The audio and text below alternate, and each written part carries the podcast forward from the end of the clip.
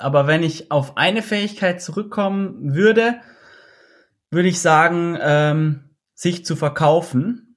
Was heißt, ich kann auf Leute zugehen, ich kann Leuten mein Produkt näher bringen, also meine Fähigkeit, Musik zu machen, in dem Fall. Und äh, ich kann auch mit Leuten dann was vereinbaren. Also ich traue mich auch äh, über Konditionen zu sprechen und ich traue mich auch äh, meine Stücke zum Beispiel vorzustellen, wenn ich sie habe, mal jemanden was zu schicken. Also das fällt für mich alles unter den Bereich Verkaufen. Das ist eigentlich das Wichtigste, meine ich, neben dem Klavierspielen oder Geige spielen oder singen. Herzlich willkommen bei Careers of Classical Musicians ein Podcast, der Einblicke in Karrieren erfolgreicher Musikerinnen und Musiker geben soll. Dieser Podcast wird präsentiert von Dreher Media. Heute zu Gast der aus Österreich stammende Pianist Aaron Pilsan. Zunächst ein paar Fakten zu Aaron. Er hat bereits für die Deutsche Grammophon zusammen mit dem Cellisten Kian Soltani ein Album eingespielt. In kurzer Zeit erscheint auch nun sein neues Soloalbum bei Alpha Records. Und im Podcast haben wir über das Thema Verkauf gesprochen. Wie verkaufe ich mich als Musiker? Ist so etwas erlernbar? Wie mache ich es? Wie trage ich meinen qualitativ musikalischen Kern nach außen? Mache diesen sichtbar und schaffe ein Fundament, von dem ich leben kann, gut leben kann. Und damit ab in die Folge. Und damit herzlich willkommen zu einer weiteren Folge von Careers of Classical Musicians. Heute mit dem Pianisten Aaron Pilsan. Hi Aaron. Hallo Leon, freue mich, dass ich dabei bin. Was ist deiner Meinung nach, deiner Erfahrung nach die Fähigkeit, die neben dem Musikmachen selbst als Musiker am relevantesten ist? Ich glaube nicht, dass es eine Fähigkeit gibt, aber wenn ich auf eine Fähigkeit zurückkommen würde, würde ich sagen, ähm, sich zu verkaufen. Was heißt, ich kann auf Leute zugehen, ich kann Leuten mein Produkt näher bringen, also meine Fähigkeit, Musik zu machen, in dem Fall. Und äh, ich kann auch mit Leuten dann was vereinbaren. Also ich traue mich auch äh, über Konditionen zu sprechen und ich traue mich auch äh, meine Stücke zum Beispiel vorzustellen, wenn ich sie habe, mal jemanden was zu schicken. Also das fällt für mich alles unter den Bereich Verkaufen. Das ist eigentlich das Wichtigste, meine ich, neben dem Klavierspielen oder Geige spielen oder singen. Was auch immer, ja. Geil muss man dafür schon von vornherein ein Typ Mensch sein, der das Ganze sozusagen von Natur aus mitbringt, diese Offenheit in der Kommunikation, in der Interaktion? Oder kann man hier gewisse Inhalte auch lernen? Wie war das bei dir? Bist du jemand grundsätzlich, der sehr offen ist, der eher extrovertiert ist, der gerne so etwas von Natur aus macht? Oder ist sowas dir am Anfang sehr schwer gefallen? Hm, also ich glaube schon, dass gewisse Persönlichkeitstypen da halt besser passen. Also es ist, glaube ich, auch psychologisch nachgewiesen, dass es einfach bestimmte Persönlichkeitsmerkmale gibt, die man auch von Natur aus hat. Darunter fällt dann eben, wie du sagst, Extrovertiertheit. Und dass man auch äh, jetzt nicht besonders neurotisch ist, ist, glaube ich, auch für solche Fähigkeiten gut. Also es gibt so gewisse Sachen, die einfach äh, besser passen. Aber ich bin zum Beispiel von Natur aus eher der introvertierte Typ. Also ich entspanne mich gerne alleine und nicht in Gesellschaft und ich äh, genieße es total, Schach zu spielen und ein Buch zu lesen. also ich habe mir diese Sachen eher antrainiert selber, indem ich einfach ähm, mich dem ausgesetzt habe. Also es ist natürlich auch teilweise nicht angenehm, solche Sachen zu machen, weil man auch dann mit Ablehnung konfrontiert wird. Das ist ganz normal. Aber ich glaube, dass bis zu einem gewissen Grad es jeder lernen kann und dann an einem gewissen Punkt ist es natürlich dann auch super, wenn man Management hat, zum Beispiel, das solche Aufgaben übernimmt. Dann kann man ja auch wirklich gucken, okay, welche Person ist für welche Aufgabe wirklich am besten so. Aber eine Grund, also grundsätzlich das mal machen zu können, ist, glaube ich, schon sehr wichtig. Kurzer Hinweis in eigener Sache. Dieser Podcast wird präsentiert von Dreher Media. Was macht Dreher Media? Dreher Media baut Webseiten, sprich entwickelt ein Branding-Konzept für den jeweiligen Künstler, die Künstlerin, stimmt dieses quasi auf die individuelle Person ab und findet dann im digitalen einen Ansatz, der hier funktioniert. Sprich, wenn du schon mal über die Erstellung einer professionellen Webseite nachgedacht hast oder das Bedürfnis hast, deine aktuelle Seite, deinen aktuellen digitalen Fußabdruck zu optimieren, dann schau jetzt doch gerne einfach mal auf www.dreher-media.de oder auf Instagram drehermedia. Wir springen wirklich direkt in den wohl wichtigsten Kern, inhaltlich zumindest dieses Podcasts. Denn genau das ist das, was sozusagen die Message sein soll. Ähm, am Anfang gibt es eigentlich gar nicht so viele Regeln, die man dabei beachten muss, glaube ich. Denn am Anfang, wo steht man am Anfang? Keine Ahnung, man ist 20, 21, hat an der Hochschule begonnen zu studieren. Was sind denn die ersten Schritte? Die ersten Schritte sind wahrscheinlich, ich gehe mal auf einen Veranstalter zu, ich schaue, dass ich mir in der Uni ein gutes Netzwerk aufbaue, ich überlege mir, wie kann ich das Ganze nach außen tragen. Es sind also eher so Baby Steps.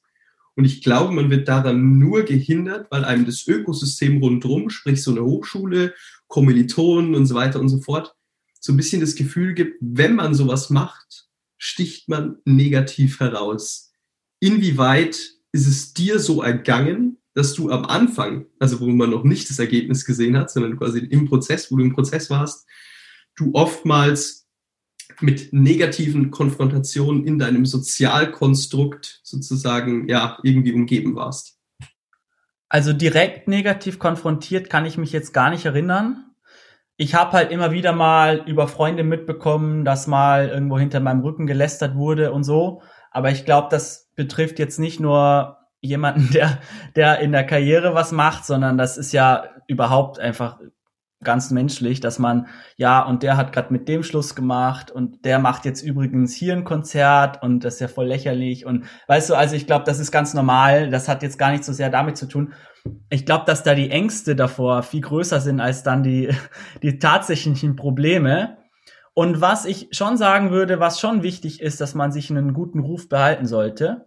Aber der gute Ruf, der äh, hat damit nicht unbedingt viel zu tun, sondern ich glaube, der gute Ruf kommt eher daher, dass man Abmachungen einhält, dass man ähm, eine gewisse Qualität dann auch abliefert, wenn man ein Konzert hat, dass man halt eben nicht ähm, am Tag davor absagt, weil man Bauchschmerzen hat. Also mal gut, ist, wenn man Gesundheit geht natürlich vor, aber dass man eben zuverlässig ist, dass man äh, erreichbar ist, jetzt auch nicht immer im gleichen, in der gleichen Stunde, aber dass man eben auch antwortet auf E-Mails und also solche grundsätzlichen Dinge von Zusammenarbeit, ich glaube, die machen dann einen guten Ruf und dass man jetzt nicht irgendwelche Leute äh, verarscht, irgendwelche Intrigen und so weiter. So, das ist schon wichtig, aber ähm, dass man sich eben, wie ich es jetzt mal sage, verkauft oder eben auch präsentiert, hat mit einem guten oder schlechten Ruf gar nichts zu tun. Da kommen dann immer wieder mal Lästerer hier und da, aber insgesamt hat das ähm, hat das, glaube ich, auf den äh, Erfolg, wenn ich es mal so sagen darf, gar keine Auswirkungen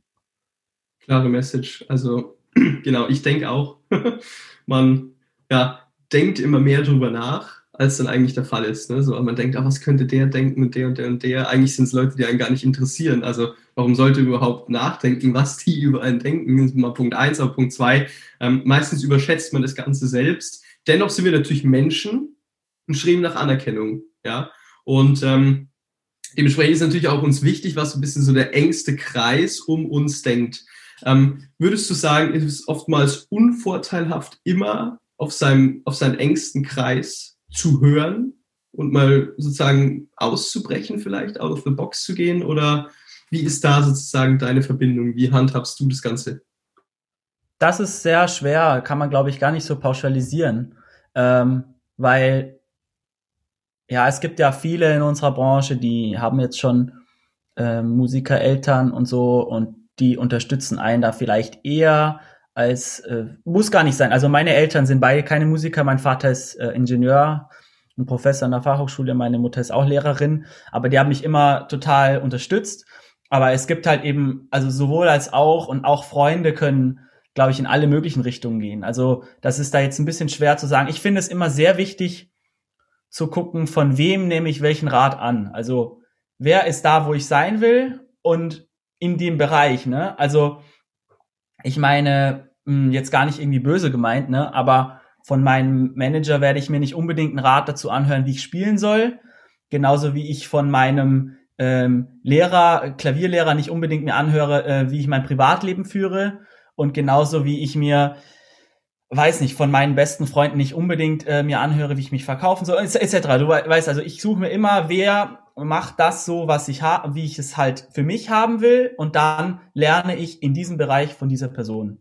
Punkt. Und die anderen ähm, unterstützen mich oder nicht. also ähm, ich glaube, es kann halt nie jeder alle Facetten einer Persönlichkeit und äh, eines Verhaltens gut finden. Also genau, das ist so mein Ansatz. Ich weiß nicht, wie siehst du das denn? Absolut. Also das heißt ja immer lernen von denen, die genau das, was du machst, machen und zwar zehnmal besser sind. Ja, ähm, so, das ist so ein bisschen der Slogan. Ähm, in der Theorie klingt das Ganze ja relativ klar. So, warum sollte ich von jemandem lernen, der nicht das besser macht, was ich, äh, in was ich besser machen will? Ähm, in der Praxis ist es oft so, dass man natürlich durch soziale Bindungen Menschen Vertrauen schenkt und diese Rationalität ausblendet. Und hier ist es, glaube ich, einfach wichtig, sich immer wieder vor Augen zu halten, ähm, trotzdem mit den Leuten in einer sozialen guten Beziehung zu bleiben, aber genau, hier eine, eine Trennschärfe zu finden. Ne? So, und deshalb, und dann natürlich zu gucken, okay, ähm, wer, wer eignet sich dafür und dann wirklich auch auf solche Leute zugehen. Ich habe mal, jetzt wo du es ansprichst, ähm, äh, auf, ähm, auf dem Insta-Channel von uns ähm, eine, eine Story gemacht ähm, und da hat dann jemand gefragt, wie finde ich einen Mentor? Ich habe nämlich irgendwie, es war so ein QA, dann Frage, Fragerunde und dann äh, ich quasi gesagt, ja, man kann sich Mentoren suchen. Dann kam so ein bisschen der Aufschrei, was macht denn ein Mentor im, im Klassikmarkt? Zeigt er mir dann, wie ich besser spiele? Es ist doch mein Professor. Das ist, sage ich, nein, es ist, muss eigentlich gar nicht jemand sein, der mit, äh, mit dir irgendwie schon bekannt ist. Es muss nur jemand sein, der genau in diesem Medium auch agiert und der einfach massiv viel mehr Erfahrung mitbringt und der dann auf dich sozusagen so ein Gefühl überträgt, so, wow, ich mit dem in Interaktion bin alleine, dann habe ich irgendwie selber das Gefühl, ich muss die Sachen machen, ich muss die Sachen umsetzen. Und ich glaube, dann, dann passiert wirklich das Wachstum. Also, genau. Ich mache das ja selber nicht anders. Also äh, alles, was ich tue, ist mit Unterstützung. Ich mach, ich kann ja nicht alles selber lernen. Das heißt, ich habe, ich habe, ja. ähm, also ich habe, äh, genau, also Leute, die mir mit dem Spielen helfen. Ich habe äh, ich habe eine Mentorin für Social Media, ich habe jemanden, der mir in der Geschäftswelt hilft. Ich habe äh, mal, also jetzt gerade aktuell nicht, aber mit einer Personal Trainerin gearbeitet. Also ich gucke mir halt, ich mache das genau selber genauso. Also man kann das halt eben nicht alles lernen, ne? Das geht nicht. Hier steht einem oft auch das Ego, finde ich, extrem im Weg. Also geht mir oft so, dass ich das Gefühl habe, boah, das kann ich eigentlich selber machen. Das kann ich mir eigentlich selber beibringen. Das kann, und einfach mal zu sagen, ähm, ich investiere Zeit und meistens kostet es Geld und meistens auch, Leider, meistens, ja. auch, meistens, auch nicht, meistens auch nicht wenig, aber oft ist es auch gar nicht so schlecht, wenn man es dann noch ernster nimmt. That's the geil. Also wird immer geil. ähm, das genau, das ist der Punkt, denn wenn du irgendwas für 100 Euro kaufst, es ist das bekannte Beispiel, da hinten stehen sie die Bücher, ja, so ein Buch 10 Euro. Also ich ungelogen so 30 Prozent der Bücher, die ich in meinem Regal habe, habe ich nicht durchgelesen. Ja, und zwar warum?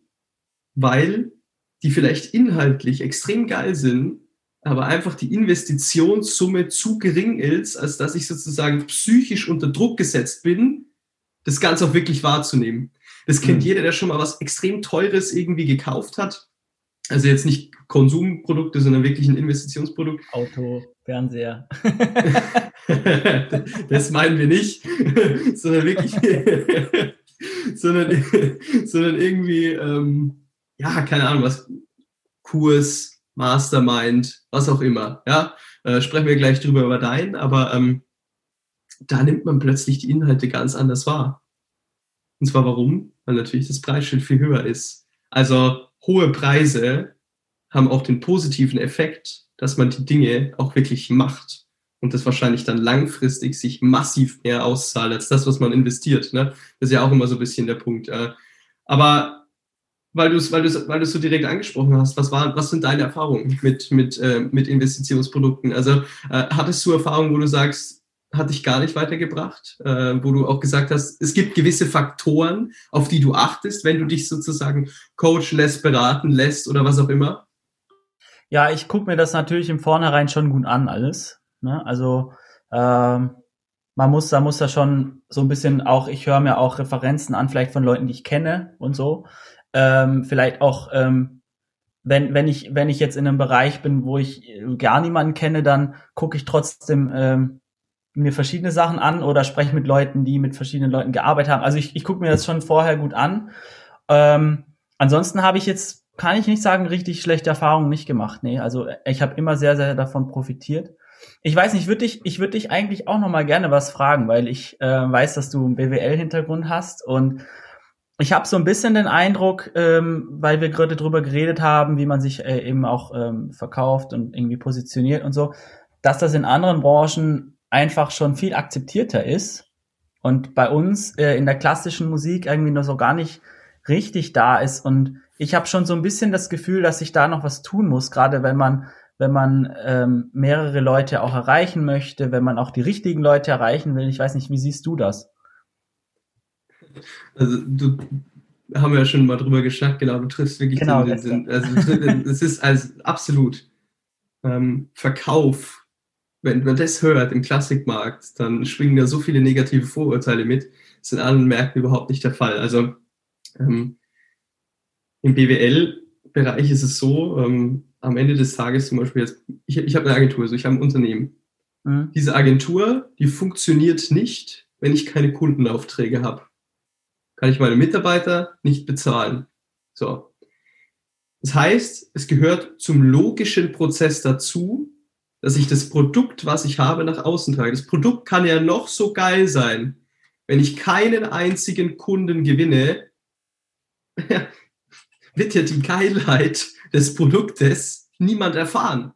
So, bringt ist ein bisschen schwierig, ja? ist es halt schon, weil, weil wenn ich jetzt sage zum Beispiel, okay, ich gehe raus, ich spiele ein Konzert, im Rahmen des Konzertes verkaufe ich ja schon mein Produkt, weil ich ja schon, weil ich ja schon damit Leute erreiche, so. Deswegen ist es bei uns, ähm, glaube ich, auch noch so ähm, schwierig, also ganz, ganz klar zu trennen. Okay, dann habe ich danach ein Gespräch mit dem Veranstalter. Ja, ist das jetzt äh, Verkaufsgespräch? Ist das jetzt einfach nur Socializing? Ist das jetzt einfach nur sich Lob abholen für den Auftritt? Also, also du verstehst, was ich meine. Also dein Produkt, die Agentur, die äh, ist bei dir auf dem Schreibtisch. Davon kriegt natürlich erstmal gar niemand was mit, äh, es sei denn, du verkaufst sie oder also die Dienstleistung. In meinem Fall zum Beispiel, ich spiele ein Konzert. Ähm, im Rahmen des Konzerts verkaufe ich ja schon mein Spiel. Weißt du, was ich meine? Also es ist da, glaube ich, nicht ganz klar so scharf zu trennen. People like to buy from their friends. Ist der Satz, den ich im Vertriebskurs hier an der Universität ähm, mitbekommen habe von meinem Vertriebsprofessor, den ich sehr zu schätzen weiß. Und das kann man in jeden Bereich übertragen.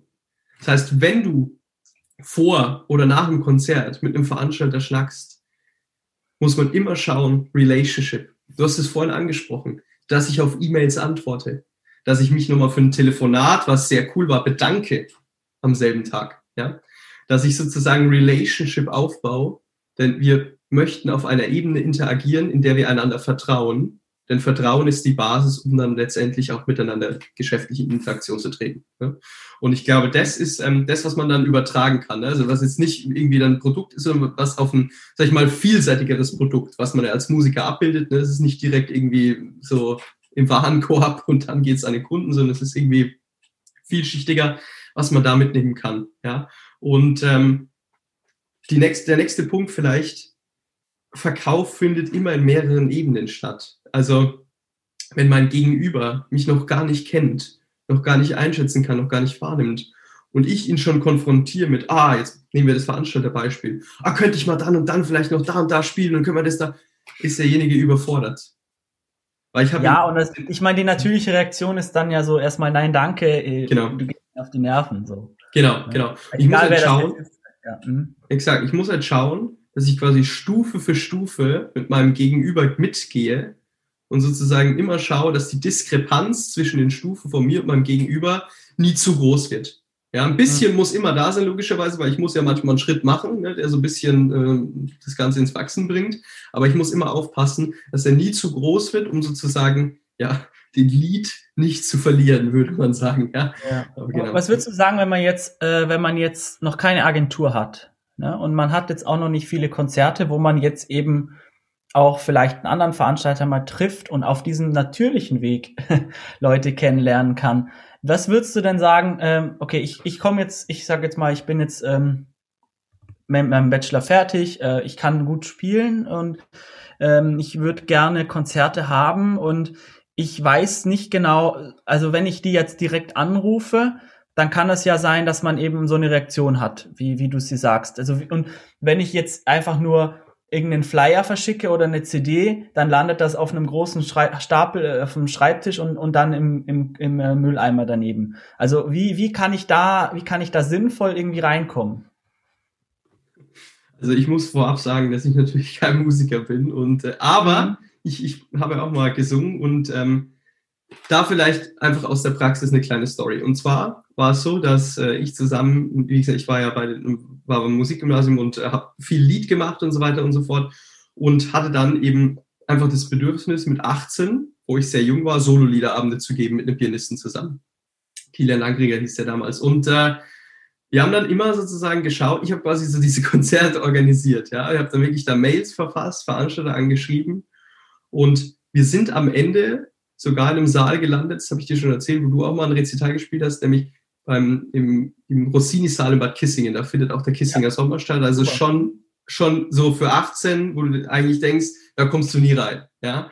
Ähm, Aber hast du quasi kalt, kalter Quise gemacht, oder? Genau.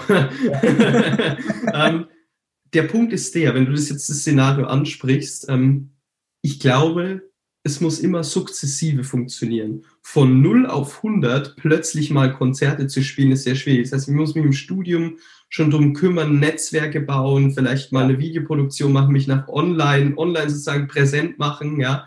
ja denn, denn, genau, denn Leute wollen sich natürlich auch immer ihr eigenes Bild machen. Wenn ich jemanden also kontaktiere, der googelt mich und der findet schon was Cooles, dann ist der sozusagen viel sympathischer mir gegenüber, als wenn ich den aus dem Nichts kontaktiere und der kann sich überhaupt kein Bild von mir machen. Er hat nur meine Sicht der Dinge. Ja, das ist mal ja. Punkt eins. Und dann, also das würde ich, würde ich auf jeden Fall machen. Ich würde mir online sozusagen ein Aushängeschild aufbauen. Glaube ich, ist logisch. Und äh, dann würde ich einfach ähm, immer sozusagen nie direkt Telefon ist bisschen heavy, ja. ja. Ähm, weil man auch oft das Gegenüber in Momenten erreicht, die man ja selber nicht erraten kann. Ne? Gut, aber man könnte halt sagen, ähm, ja, ähm, können wir mal einen Termin vereinbaren oder so. Oder genau, ja genau, exakt. Das, das, das ist eine Möglichkeit. Oder einfach Mail, so, eine mhm. Mail oder gerne auch eine Insta-DM. Also Insta-DMs werden mehr wahrgenommen als Mails heutzutage, ja, zumindest bei gewissen, ja. also es ist so, ja. Und, ähm, dann einfach schauen, dass man aber von Anfang an framed, worum es geht. Und zwar immer freundlich, aber klares Framing, damit das Gegenüber einen auch einschätzen kann. Denn wir mögen alle nicht kontaktiert werden ins Blaue hinein. Ja, ja. So, geframed werden. Und, und dann sozusagen aber ganz soft noch diesen Frame halten und dann diesen Frame einfach sukzessive gehen. Und wenn man auf Ablehnung stößt, und manche finden das überhaupt nicht geil, die schicken dir dann echt, äh, boah, richtige, richtige blöde Nachrichten und so weiter und so fort. So, das ist einfach Teil des Spiels. Man sagt immer, zähl die ja. Nines, ja. dann, ja, ja, das ist klar. Ja, man kann ja dann irgendwann langfristig mal gucken, ja, wie, wie, wie gut die Quote ist. Aber ähm, ich glaube, es ist vielleicht auch noch ganz wichtig ist, dass man dann wirklich guckt, äh, was braucht denn der Veranstalter von mir? Also es macht jetzt keinen Sinn, dem irgendwas anzubieten. Sehr, sehr geil. Ähm, ja. Also sich so ein bisschen vorher halt schlau zu machen. Ähm, jetzt im Großen, wenn der Orchesterkonzerte plant und ich will mit, ich will da ein, ein Duo-Abend machen, dann macht das einfach keinen Sinn. Genauso, wenn ich sehe, der hat letzte Woche, äh, also der hat, der hat nächste Saison vielleicht schon die Appassionata, die Waldstein und die Pathetik. Dann brauche ich nicht ihm genau die Appassionata, Waldstein und Pathetik anzubieten. Also auch wenn man es nicht genau direkt sieht, auch vielleicht durch Fragen stellen und und was denn gerade irgendwie so in der Saison, ob das da ein bestimmtes Thema gibt, äh, ob äh, welche Künstler denn da sind, um mal so ein bisschen so ein so ein Gefühl dafür zu bekommen, was was möchte der überhaupt haben. Unfassbar geile Ergänzung unfassbar geil. Äh, cool, freut mich. Ja, du bist ja da viel erfahren.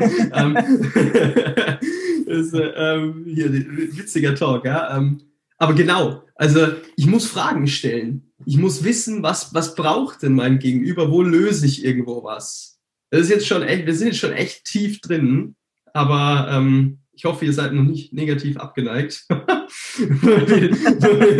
aber, ähm, aber genau das ist der Punkt. Also, ähm, indem ich sozusagen Fragen stelle, wie du eben sagtest, erfahre ich ja, was ist das Pro in gewisser Art und Weise so des Problems meines Gegenüber und wofür kann ich ihm quasi die Lösung anbieten. Ne?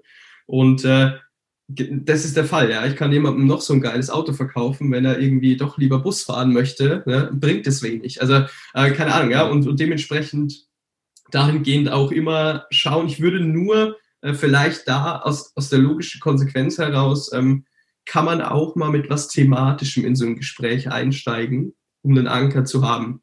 Also nicht einfach ins Blaue hineinframen, sondern zum Beispiel, ah, ich habe gesehen, Sie haben letztes Jahr das und das und das Programm gehabt, finde ich ein sehr spannendes Konzept und so weiter. Ne? Also schon ein bisschen inhaltlich ja, ja. auch zeigen, dass man sich mit dem Gegenüber befasst hat und nicht einfach nur eine Nachricht rausdonnern, ja. dass das Gegenüber so das Gefühl hat, weil ich schickt er wahrscheinlich irgendwie jedem. So, ne? Aber trotzdem natürlich erstmal vorstellen, damit, damit klar ist, mit wem man spricht.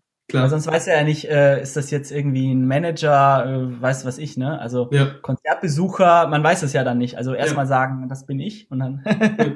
ja. E-Mail-Signatur übrigens auch hier fällt mir ein. Ne? Ah, Immer ja. eine Signatur erstellen, weil fühlt man fühlt sich viel vertrauter an, viel professioneller, ja, als wenn einfach nur irgendwie drunter steht Leon oder Aaron. Fällt mir gerade ein, ich habe dir gar nicht auf deine Mail geantwortet. Bin also ein sehr schlechtes Beispiel. ah, auf die, auf die Podcast-Einladungsmail. Genau. Ja. ist auch nicht schlimm, da war ja eher Content drin und Links, Zoom-Links. Äh, ja, spannend. Aber jetzt würde mich da interessieren, Aaron, ähm, wie hast du das ganz am Anfang gemacht? Wie hast du es ganz am Anfang gemacht? Wie sah bei dir dieser Prozess aus? Und was lief vielleicht schief? Ja. ja, ich muss ganz ehrlich sagen, ich hatte einfach extrem viel Glück auch. Also, weil ich halt einfach ein Umfeld hatte, was mich genau zur richtigen Zeit irgendwie an die richtigen Leute gebracht hat. Als ich zwölf Jahre alt war, ähm, hat meine Musikschule mir geholfen und verschiedene Professoren vorspielen lassen. Und der Direktor meiner Musikschule kannte Professor Kämmerling, weil er so ein ähm, Musikschulorchester hatte, was immer bei seinen Kursen in Lindau, da, also ich komme aus Österreich, äh, vielleicht für die, die es noch nicht wissen, ähm, in Lindau dann immer bei den Meisterkursen dann Studenten von Kämmerling begleitet hat mit dem Orchester. Und somit habe ich ihm dann vorspielt, bin dann da reingekommen.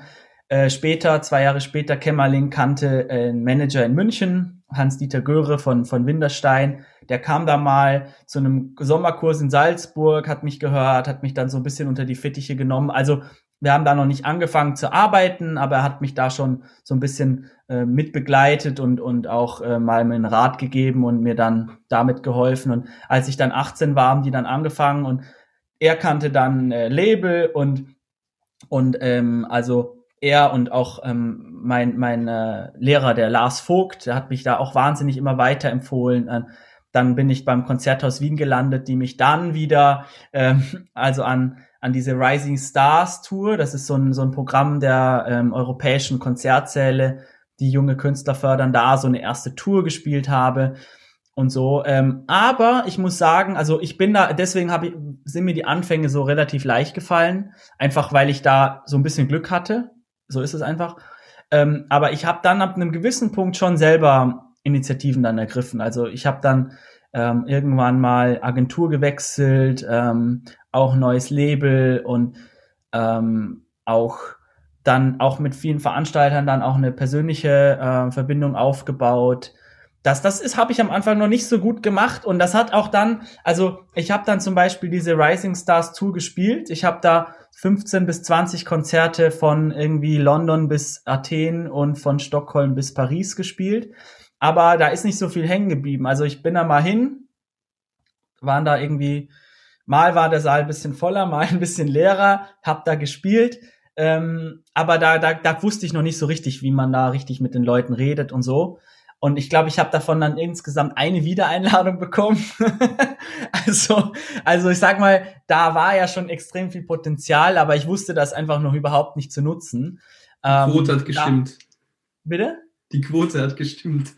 ja, genau. Naja, ich war da wirklich, äh, also ich war da jetzt noch nicht so erfahren, einfach um da richtig ähm, Und das hat sich dann erst im Laufe der Zeit so. Also ich meinem Studium hatte ich, ich habe mich immer schon sehr viel für andere Dinge auch interessiert und habe dann auch ähm, verschiedenste Bücher auch in anderen Bereichen gelesen, habe mir mal, weil ich meine, solche Sachen kriegt man ja nun mal leider überhaupt nicht im Musikstudium mit.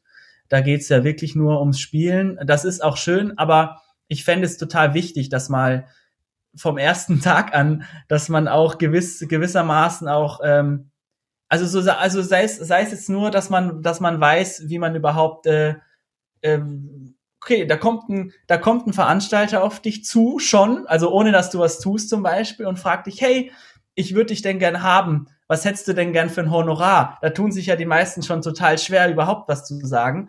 Und, ja. und dass man schon solche, solche grundsätzlichen Dinge überhaupt erstmal lernt, das fände ich einfach wirklich wichtig.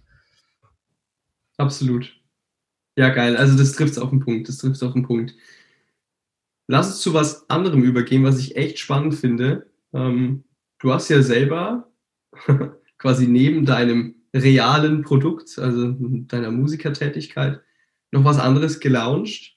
So eine Online-Masterclass, ja, mhm. in der du sozusagen dein Medium mit dir aber als Person, also mit deinem, ich würde fast schon sagen, Aaron, ja, ähm, nach außen hin äh, Leuten sozusagen ähm, ja, irgendwo vermittelst. Ja? Wie kamst du dem Produkt? Was machst du da genau und, und warum?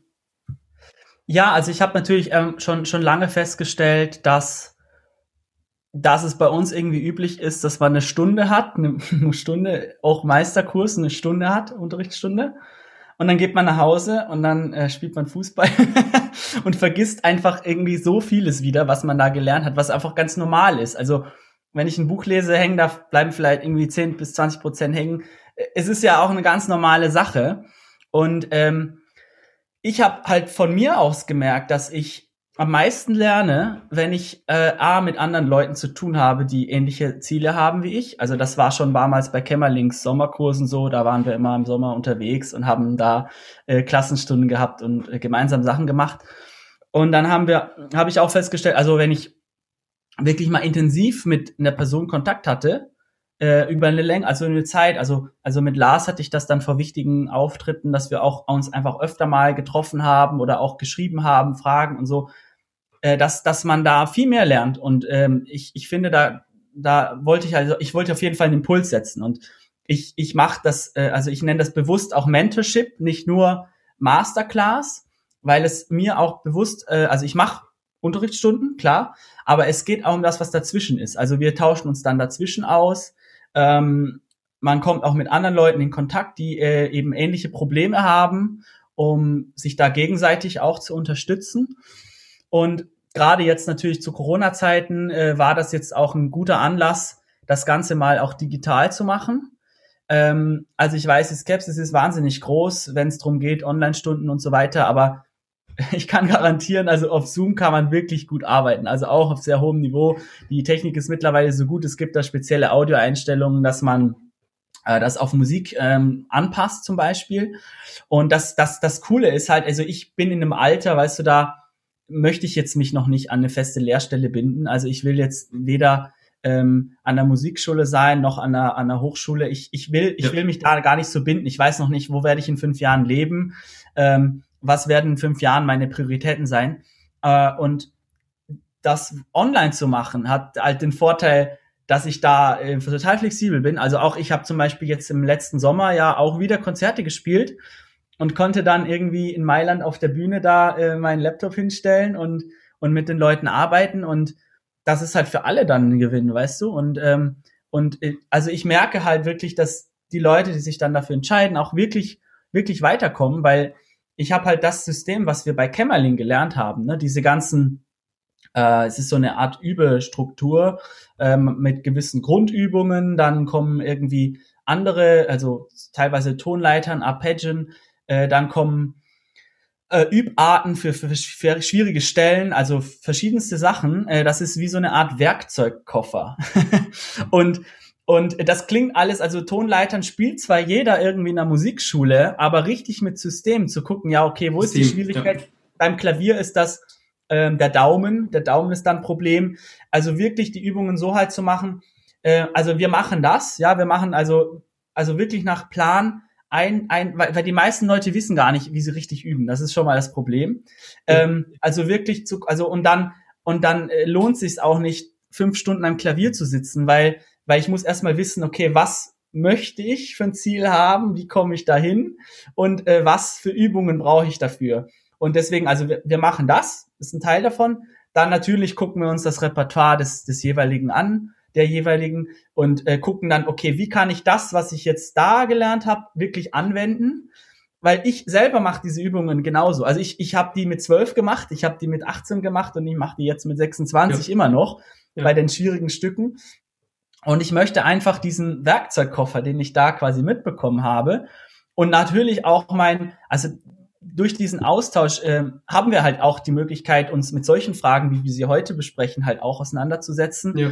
Also da wirklich eine intensive Zusammenarbeit zu entwickeln. Also das war mein Ziel und das, das läuft auch schon super gut. Ähm, ja. Also es macht echt, echt enorm viel Spaß, auch was weiterzugeben. Ja. Und ich lerne da selber auch enorm viel dadurch. Also ich, ich sehe ja dann, okay, es sind immer wieder ähnliche Probleme und ähm, und und deswegen äh, lerne ich. Also ich merke zum Beispiel, seit ich das mache, das ist jetzt, ähm, also ich habe ja schon früher ähm, im Studium auch äh, Unterricht gegeben und so, aber ich merke, seit ich das jetzt wirklich so systematisch mache, übe ich selber viel besser auch lustigerweise. Also mhm. ich äh, ich komme schneller an mein Ziel weil ich ständig über diese Dinge rede und dann mich ständig auch selbst noch hinterfrage dann beim Üben. Ist das jetzt wirklich das Richtige hier? Und äh, es macht echt Spaß. Wer dazu weitere Infos haben möchte, schaut einfach mal bei Aaron auf Insta vorbei, da ist die Webseite verlinkt oder googelt mal direkt Aaron Pilsan und findet auf der Webseite alles dazu. Von außen hin würde ich es nämlich genauso beurteilen. Es ist quasi nicht einfach nur Online-Stunde, sondern es ist eher deswegen auch Mentorship vielleicht der bessere Begriff. Also so ein bisschen geht um mehr als nur das Medium, sondern es geht um alles, was mit dem Medium noch zu tun hat. Ich glaube, das ist extrem sinnvoll. Ähm, macht halt bis jetzt niemand so leider. Ne? Wir haben mal angebracht, in Hochschulen auch ähnliches System zu integrieren. Aber genau, also das ist super und ähm, wer dazu weitere Infos haben möchte, einfach mal nachschauen. Probleme lösen, darum geht es am Ende des Tages. Und ähm, es ist ein geiles Beispiel, dass du sowas initiiert hast in Corona-Zeiten, weil es, glaube ich, auch ein Signal in die Branche sendet, ähm, was optimistisch ist, was positiv ist, was aber auch zeigt, dass Agilität funktioniert. Ja. Und ich glaube, das ist einfach ein, ein super Signal. Und ähm, ja, es hat, hat total Spaß gemacht, sich mit dir darüber zu unterhalten, so vielschichtig zu unterhalten. Ähm, ich finde es wahnsinnig spannend, was du da machst und ähm, finde ich einen super spannenden Künstler. Und ähm, ich, die Message hoffe ich, dass das ganz viele mitbekommen, dass sich eben ein Künstler auch mit diesen ganzen anderen Dingen so aktiv befasst, weil er die Relevanz und Wichtigkeit erkannt hat. Geil. Ich finde das auch echt cool, was du machst, Leon. Also äh, unterstütze ich da total.